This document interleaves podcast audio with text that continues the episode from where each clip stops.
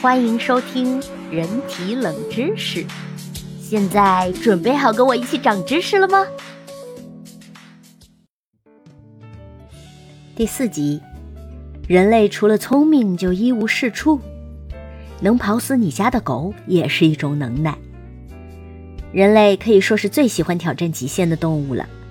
博尔特用九秒五十八完成了百米冲刺，成了地球上跑得最快的人。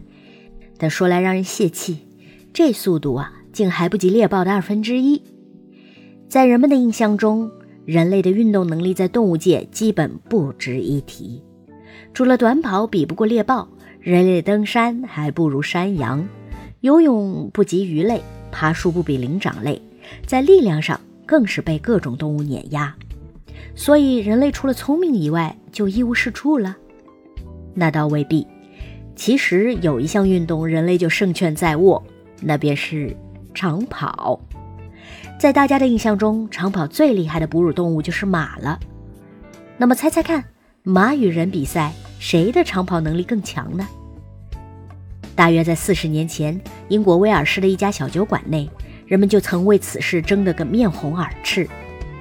当时就有人认为，长距离跑步人能跑赢马，于是酒馆老板就较真儿地举办了一场人与马的马拉松大赛。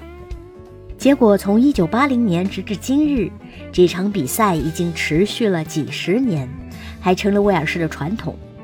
比赛赛程全长为35公里，参赛人与参赛骑手互为对手。那么人类究竟跑赢马了没？2004年6月。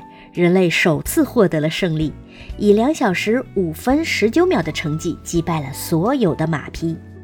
二零零七年，人类再次胜出。尽管马获胜的次数比人类获胜的次数多得多，但回顾整个比赛历程，其实人类与马匹之间的成绩差距并不大。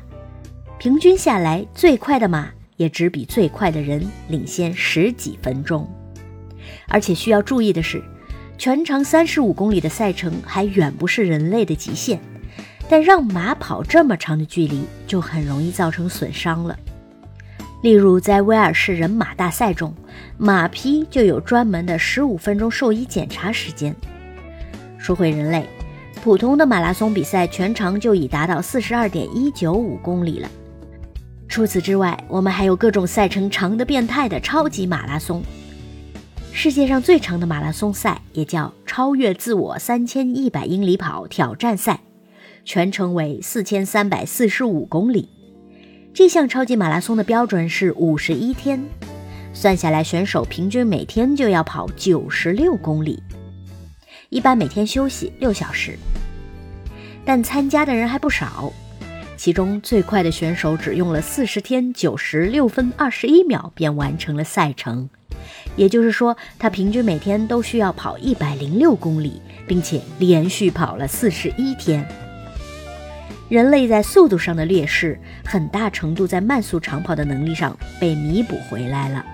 所以，论长跑，人类不敢说是第一，也能挤进之一的行列。现在就有研究者认为，人类祖先就是长跑能手。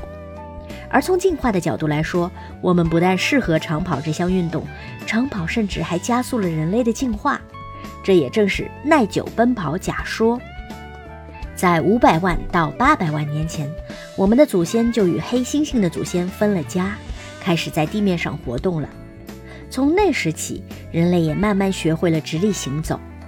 而考古证据显示，大概两百五十万年前，我们祖先的食谱里就出现了大量的肉类，这表明早期人类就已经过上了狩猎生活了。但另外的考古证据却显示，可投掷的石质尖长矛直到三十万年前才出现，而更加高级的武器就出现的更晚了，比如弓箭，要到五万年前人类才开始使用。那么，体能这么差的人类祖先，究竟有什么能耐猎杀草原上比人类更快、更壮、更大的动物呢？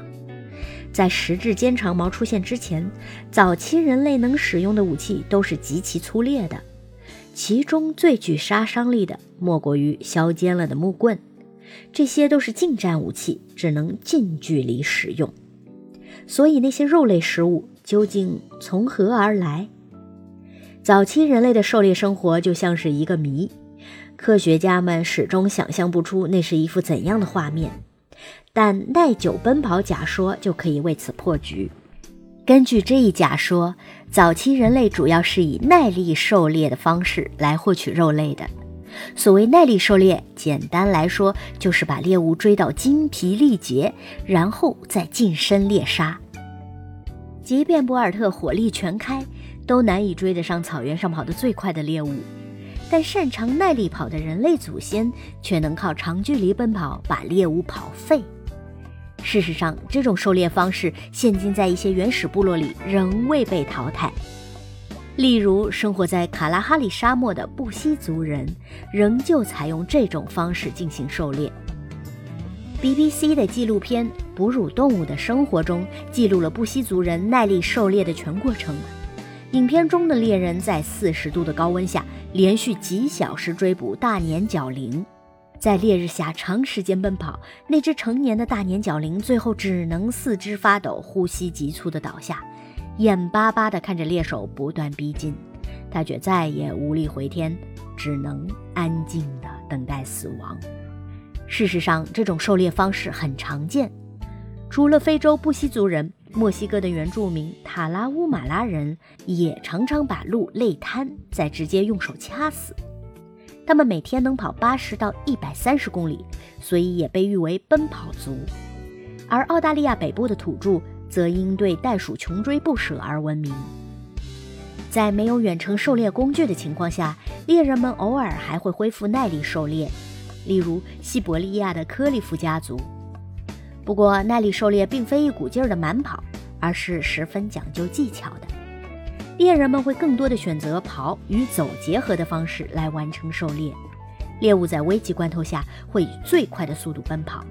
但这种高速的状态并不能维持太久，狂奔一段时间，他们就需要放慢脚步休息降温。而当猎物停下休息时，猎人就会逐渐追上来。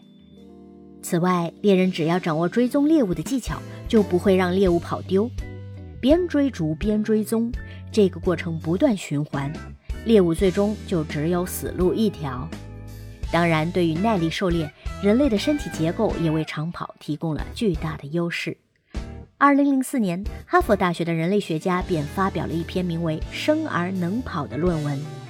文中除了详细描述了早期人类耐力狩猎的重要性以外，还例举了一系列适应长跑的人类身体特征。首先，散热问题几乎是长跑最大的障碍，但我们在跑步过程中却很少会为过热而烦恼。这是因为人类有着所有哺乳动物都艳羡的散热系统，体表无毛，而且大量出汗。人类一小时最多可以排出三升的汗液，长跑三小时就会蒸发掉体重百分之十的汗水。体表大量的汗水就像一个水冷装置，可以把热量带走。所以说，只要能够补充水分，人类就几乎不愁过热的问题。此外，体表无毛更是一大优势。曾有科学家就推算过，如果原始人有浓密毛发覆盖全身，那么在四十度的高温下，他们只需持续奔跑十到二十分钟就会中暑。而反观大部分哺乳动物的散热方式就非常低效了，它们不但体毛茂密，体表汗腺也不发达，散热能力非常有限，在奔跑过程中散热效率跟不上，就会导致动物体温急速飙升。我们回过头看那头被布希族人追废了的大年角羚，其实就是因为过热倒下的。除此以外，四腿动物主要还靠喘气散热，但它们却无法在奔跑的同时通过喘气散热。而人类就不一样啦，本身散热效率就高，还能边跑边用嘴呼吸。雪橇犬可以说是最能跑的动物了，每天行进超过一百公里。但它能跑长途也是有特定条件的，仅限于寒带的冬季。如果将比赛地点换到赤道附近，那它们也就很难完成长距离奔跑喽。实际上，雪橇犬在夏天的大多数时候都在休息，就是出于此因。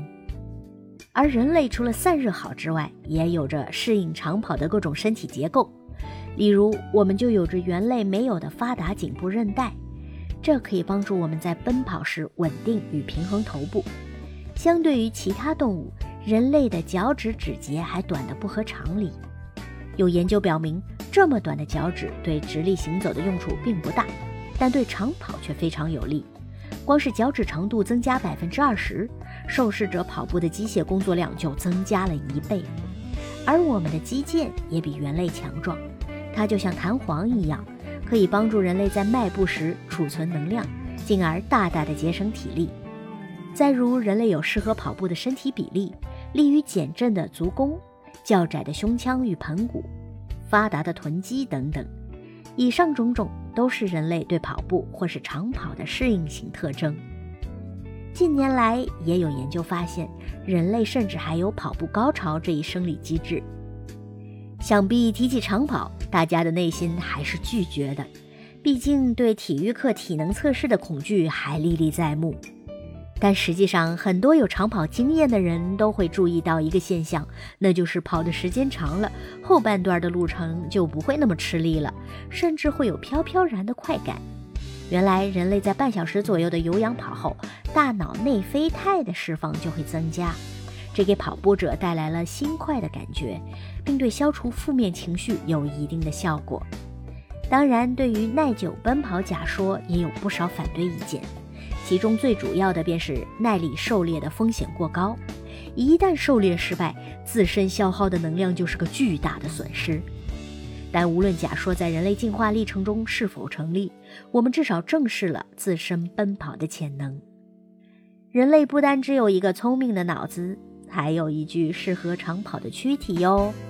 对了，补充一点，女性同胞们可不太适合长跑哦。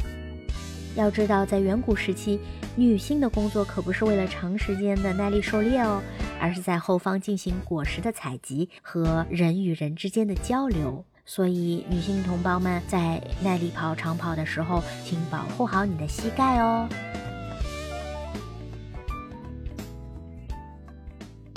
本期已完结，让我们下一季继续长知识吧。